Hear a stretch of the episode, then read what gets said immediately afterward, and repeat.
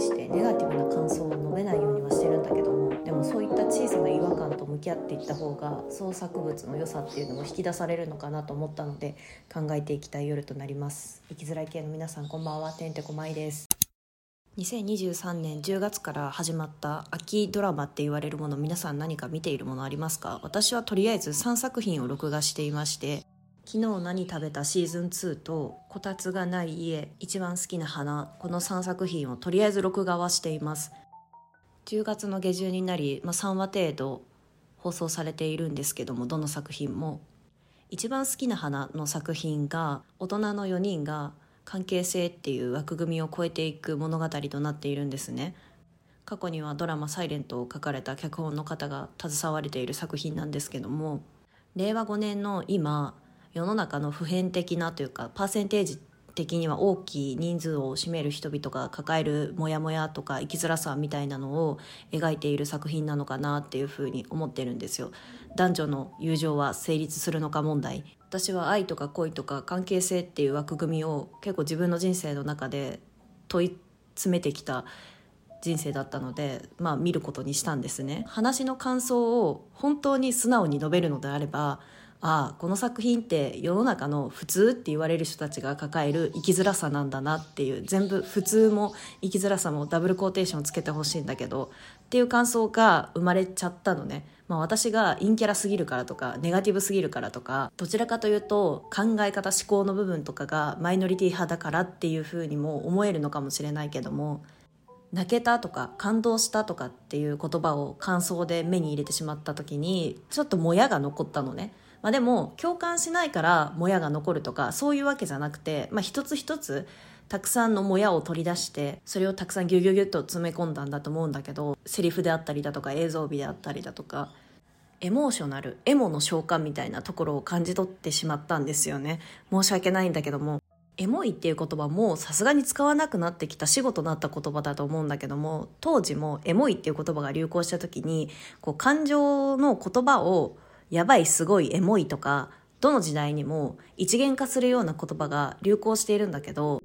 エモの消化みたいなものをね当時から私は感じてたの。それって怒りじゃないの？それって悲しみじゃないの？嬉しさじゃないのっていう感情のラベルを全部無視してエモって集約していた時期がありましたよね。なんかそんな感覚を一番好きな花のまだ第3話までしか見てないんですけどそういった感想を抱いてしまいました。あとはこう生きづらさの序列とかはないんだけどもその人それぞれが感じ取る痛みだしそれは純粋無垢なものだしその痛みとか違和感っていうものはねだから並べたりだとか順位をつけたりだとか比較するものではないんだけども、まあ、どうしても大きな物事、まあ、何が大きな物事なんですかっていう話になってくるんだけど、まあ、事件性をはらむものって誰しもが共通認識でそれはしんどかったでって言えるじゃんか。そういったものと同じ土俵に持ち上げて私たちも生きづらいんだっていう声を上げているようなようにも見えるなっていうふうに思って。集団生活からはみ出された人間っていう形で最初スタートしたじゃん2人組が苦手だとか学校ではうまくなじめなかったっていうことであったりだとか一般社会でも違和感を感じ取るとか、まあ、誰しもが持っている疑問の部分だよねそれをもう生きづらさですっていう感じでかでかとラベルを表明しちゃったもんだからわかんないけど表明してるわけじゃないんだけどもそれを大きく題材として取り扱っているわけだからこう違和感を抱く層もたくさんあるのかなっていうのは私は正直な意見としては持ちましたね。まあ、ただこうネガティブないというかポジティブないとして捉えるのであれば生きづらさっていうものがもう普遍的なものであるよっていう当たり前なんだよみたいなところで救われる人もいるのでそういった層の人たちは涙をしたりだとか共感を寄せたりだとかいい作品だったっていう意見が生まれるのかなと思います。その観点で見たらいい作品ですよね。多くの視聴者が多くの所属する人々が共感するっていうものコンテンツっていうのは商業っていう視点で捉えた時は重要な要素となってくるから特にマスに向けたようなメディアというかものであるっていうことってたくさんの人に広めてたくさんの人に共感を得なきゃいけないからその点に関しては面白い物語なのかなっていうふうには思っていますね。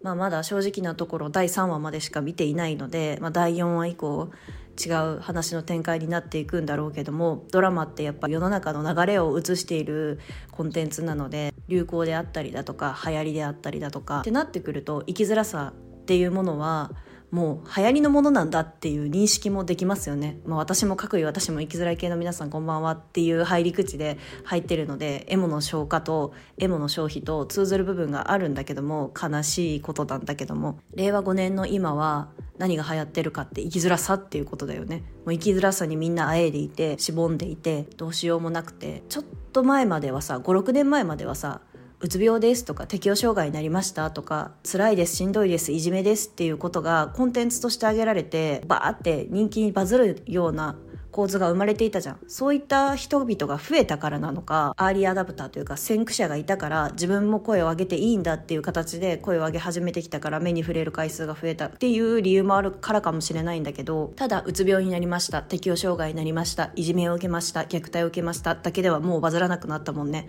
もう普遍的なものなんだもん。だって令和5年の今は生きづらさが流行しているから。もう流行っていう流行りっていう皮肉表現のように使わせてもらうけどもう流行りなんだよ生きづらさは。アクセサリーなんだよ。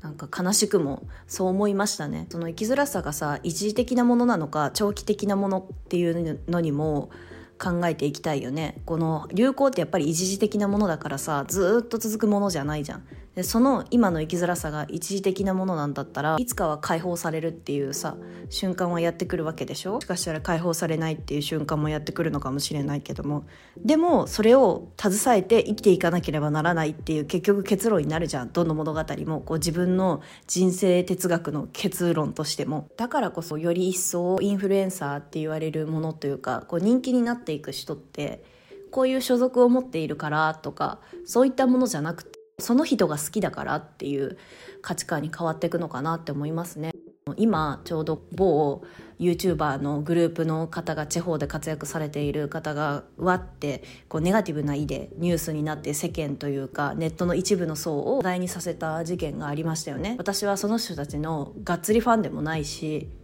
ライトな視聴者だし事件の概要も全部追っているわけじゃないのでその事件の内容に対しては割愛させてもらうけどもあの構図が生まれた分解をしていくとさ、まあ、第一に母親業っていう社会から女性の像が向けられているこの枠組みみたいなものも見直さなきゃいけないよねっていうきっかけにもなったし第二に仕事と遊びっていうものが混濁している中で視聴者ファンの人々が遊びとして受け止めているわけよ。でも発信者は、まあ、もちろん遊びとしてやっているかもしれないけども一定のファンがついてきたりだとか資本的な部分が回りだすとビジネス部分な要素がないと回っていかないんですよどうしても。資本主義なのでそういった社会の構造にあるにもかかわらずそのファン層の願っている部分と実際の部分本来はね多分うまいこと隠してるんだと思うよ。隠してるって言い方はさ端的すぎるんだけども分かりやすい言葉借りてくるのであれば隠してるんだよ。でそれを明るみになっちゃったというかそこに落胆した層もいれば、まあ、ただただ元気に活躍しといてくれればいいですっていう人たちもいて10年ぐらい前からかな趣味を仕事にとかこれが仕事ですとか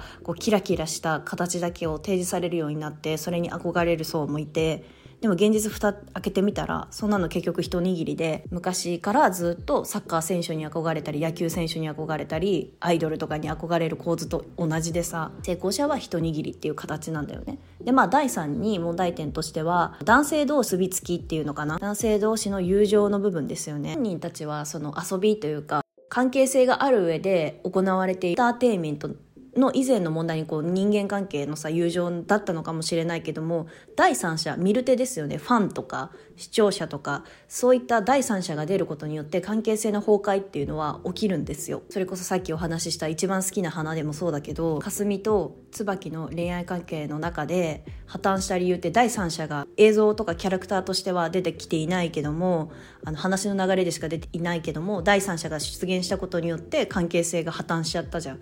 関係性がこじれるのって1対1のあの話はさ2人組の話になってるけど2人組が苦手だとかそこに困難を抱いてきたってお話になるんだけども対1の関係性の中って方向性が一方通行であろうが2つの線は結びやすいんだよね。でも3人になるとなんで崩壊しやすいかってやっぱり第三者が生まれることによって問題ってすごく複雑になってくるんですよね。少し入るだけで。うん、分かりやすい例がさあまり望ましくない例なんだけども性感性症とかもこう2人の感じゃなくて他の人にパートナーがいたらまたそこからつないで行かれるよ呪術つなぎにというかいろんな構図が広がっていきますよみたいな木のように木の枝のようにっていう図見たことありますよね。感染症が何で罹患するか広まっていくかっていう図があるんだけどもあれと一緒なんですよね。その関係性って。1対1の関係性があるのに第三者が介入することによって、まあ、グループでもいいやそのグループ間で決められたルールとかもあるにもかかわらず見る手がいることによってっていう方が正しいかもしれないね。観測者がいることによってみるみる破壊していく。今はその話題になっているグループ系の YouTuber の人たちは、まあ、そういった構図が生まれちゃったんだな残念ながら。だからそこの中で男性同士の結びつきみたいなものが彼らの中では暗黙の了解として存在していたのかもしれない。まあでも一人がさ、負担かかっていた元も子もないんだけども、でも視聴者の我々って全て知ってるわけじゃない。エンターテインメントとしての一部の顔しか知らないわけだから、軽率に分析したりだとか邪推するのは間違いだから、推測ですっていう言葉でも終わらしておくんだけども、でもこういった構図って世の中にも溢れているなっていうのは思うんですよ。いじめとかもそうですよね。二人間であったものが他の第三者が見ることによって破綻してしまう。むしろ先生が介入したことによって破綻してしまうことであったりだとか、救われることもあるんですけども同時に。だから人が介入すれば介入するほど大変な構図っていうのは生まれてくるよねっていうのを、まあ今話題になっているドラマとグループ系 YouTuber のね問題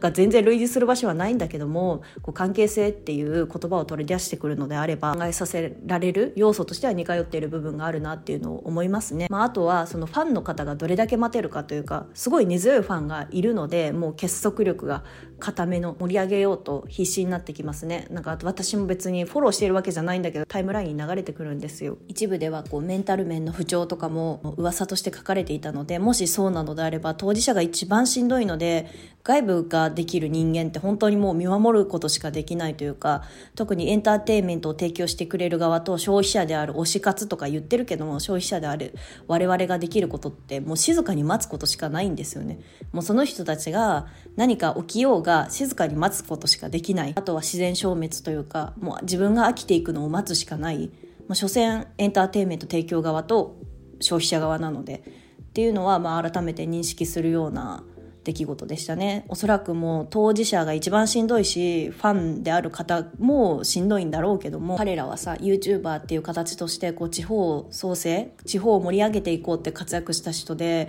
一番大きな恩恵をもたらしている方々じゃないかなって私は強く感じてるの。は経済効果の部分もそうだけども今までスポットライト、まあもちろんね、歴史的な観点でスポットライトは浴びていたんだけども、実際観光に来る方々ってさ、年配の方というか、まあ今もさ、NHK 大河ドラマであるから、その恩恵もあるかもしれないけども、もっとこう若い層というか違う角度で広めた全国区に広めたっていう観点では面白い方々だなって思うのでそういった先駆者の方々なので落ち着いてほしいな元気になってほしいなっていうのは おこがましすぎるので落ち着いてね健やかに過ごせるといいなってこう願うしかできないんですけどもっていうのはありますよね。あとはその関係性の沿線上でそのグループある一人の方がさ結婚しても一緒に住まなかったりだとか地方と別の都市でこう住んでいるっていうパターンを見せてくれたりだとか、まあ、YouTube っていう職業自体どの YouTuber も新しいこう結婚の形みたいなのを提示してくれるようになったじゃん。まあ、YouTuber っていう独特のお家で仕事をするっていう特性もあると思うんだけども一緒に住まずにでも籍は入れるみたいな形ですよねで子供も産むみたいな。なんかそういったことを提供してくれたので分かりやすくしかもそういった先駆者がいるから一般の我々もさやりやすくなるというか提示しやすくなると思うのでその点に関してはさ新しい関係性の提示ですよねあり方の提示既存の結婚っていうフォーマットには流れているんだけどもまあどうせお金持ってるからできるんだとか、まあそこには帰結するのかもしれないけども、でも提示することが私は必要かなって思うので、新しい形っていうのを常に提示し続けていく、発信していく、そういったのは救われる層もいるよなっていうのを思うので、本当にこう穏やかに、もうまずはさ、エンターテインメント提供する側もさ、人なのでね、精神的なものとか体力的肉体的なものって本当に大切なので、まあそこをまず穏やかに過ごせていただければなっていう願望ではあります。関係性っていうところから最近話題になっているドラマと嫌な人もいると思うけどもうあえて名前を出さなかったけども有名 YouTuber が巻き起こった事件っていうものからこう社会的な影響力紐解いてくれたのかもしれないしね。形ですよね。非難とか問題が起きた解剖とか推測とか邪推って言わせてもらうけど無駄な推測だと私は思うからはいくらでもできるのよ消費者の我々は。でも私はこの社会にはびこっている闇というかうつうつとしたところをバッて引き出してくれたのは、まあ、変わるきっかけにはなるのかなっていうのは思うからそういった角度で今日はお話ししてまいりました。ここまで聞いてくださった皆さんありがとうございます、まあ、ネガティブなものって別にネガティブなものだけではなくポジティブな意を探そうと思えばいくらでも探せると思うので変換するようなきっかけにもなるかもしれないしずっと同じことを続けているっていうのは苦しさをずっと肯定しているってことになるからね自分に対して。変わるためにはこう何か痛みを生じるわけだしっていう、まあ、ポジティブな意で考えていきましょう。また次回もお聞きしていただけると嬉しいです。おやすみなさい。バイバイ。